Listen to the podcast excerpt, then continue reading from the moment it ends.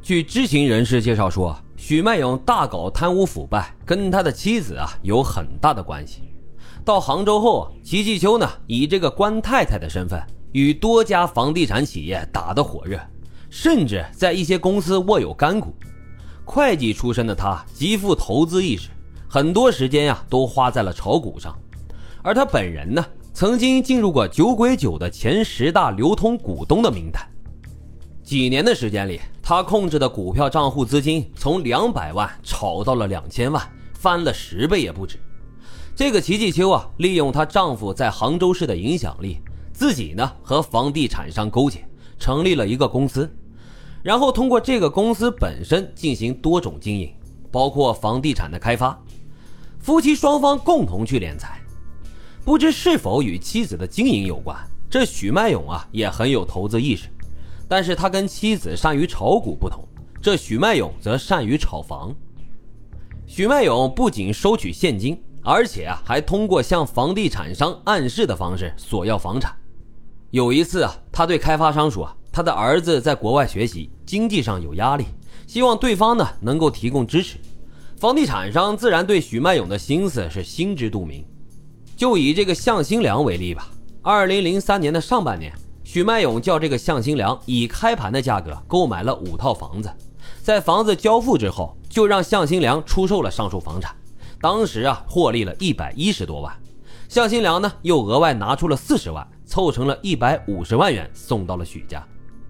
这位许三多呀，也走上了以权谋私的腐败之路，越陷越深，也越来越疯狂。他也同样秉承着不抛弃、不放弃的原则，面对许迈勇明确直接的索要，一些被人们称为“铁公鸡”的开发商，为了不得罪许迈勇和得到他长久的关照。无法拒绝的都付出了血本。许迈勇的受贿最主要的有十四个房地产开发方面的公司，典型的就是和房地产商相勾结。那么其中呢，有一个开发商叫做坤和集团的董事长李宝库，给他呢行贿的数额多达八百三十万美元之多，可以说是单笔行贿数额最大的一笔。此时许迈勇的钱多了，房子也多了。在这两样东西都多起来的时候，不知不觉间，围绕在他身边的女人也就多了起来。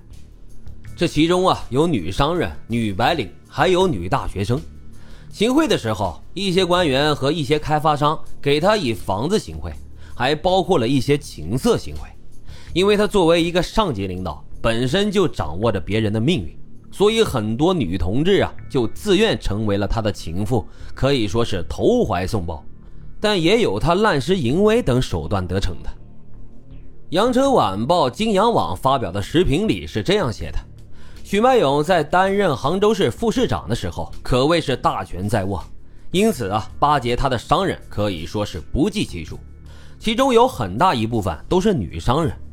这女商人要想获得赚钱的项目，不仅会向许迈勇行贿，而且呀，还会向他献身。这样啊，才能保证死心塌地的为自己服务。和女商人打交道，这许迈勇可谓是财色兼收。另外，为了升职或者是加薪，以身相许的女白领那也是不在少数。可是，就在许迈勇这三多越来越多的时候，他却万万都没有想到，让他马失前蹄、摔得如此狼狈的，不是那些情妇们，而是自己的结发妻子。原因呀，是妻子炒股玩的太大了。中国人民银行呢，当时专门成立了反洗钱的部门。这反洗钱中心在监控大笔可疑资金流向的时候，发现了有一个叫做齐继秋的女人，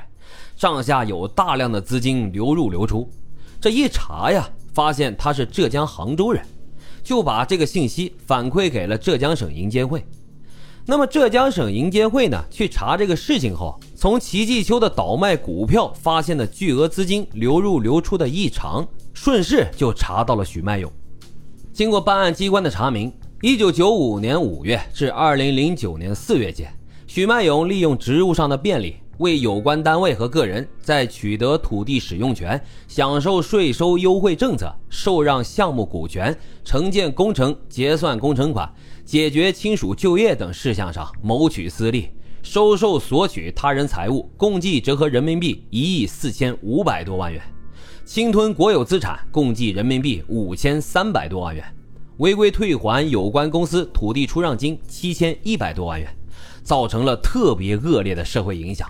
给国家造成了极大的损失。而许迈勇的涉案金额之高，也刷新了国内官员的贪腐记录。据称，十多年前，许迈勇的父亲许半仙啊，在去世的时候，给三个儿子留下了家产有数百万之巨了。当地呢，还有一个流传甚广的传说，说是许迈勇进入官场之后啊，他的老父亲特意为自己的儿子算了一卦，当时啊，给许迈勇留下了交代，说：“你太聪明了，最好啊，别去当官。”如果当官的话，切记不要拿别人的东西。咱们家里也不缺钱，知子莫若父啊，更甭说这父亲还是个算命的。这真是做父亲的早就看透了儿子身上的缺点。可是这个许迈勇偏偏不信这个邪，被利益蒙蔽了双眼，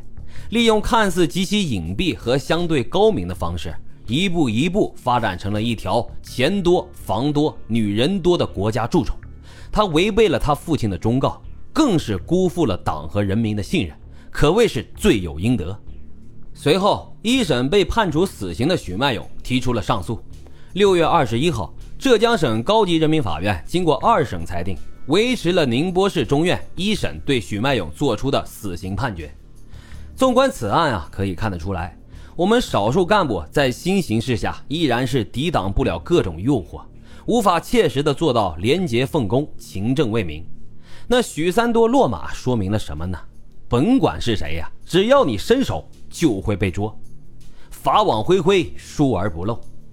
好了，今天的案子就为大家讲到这里，感谢收听老白茶馆，我们下期再会。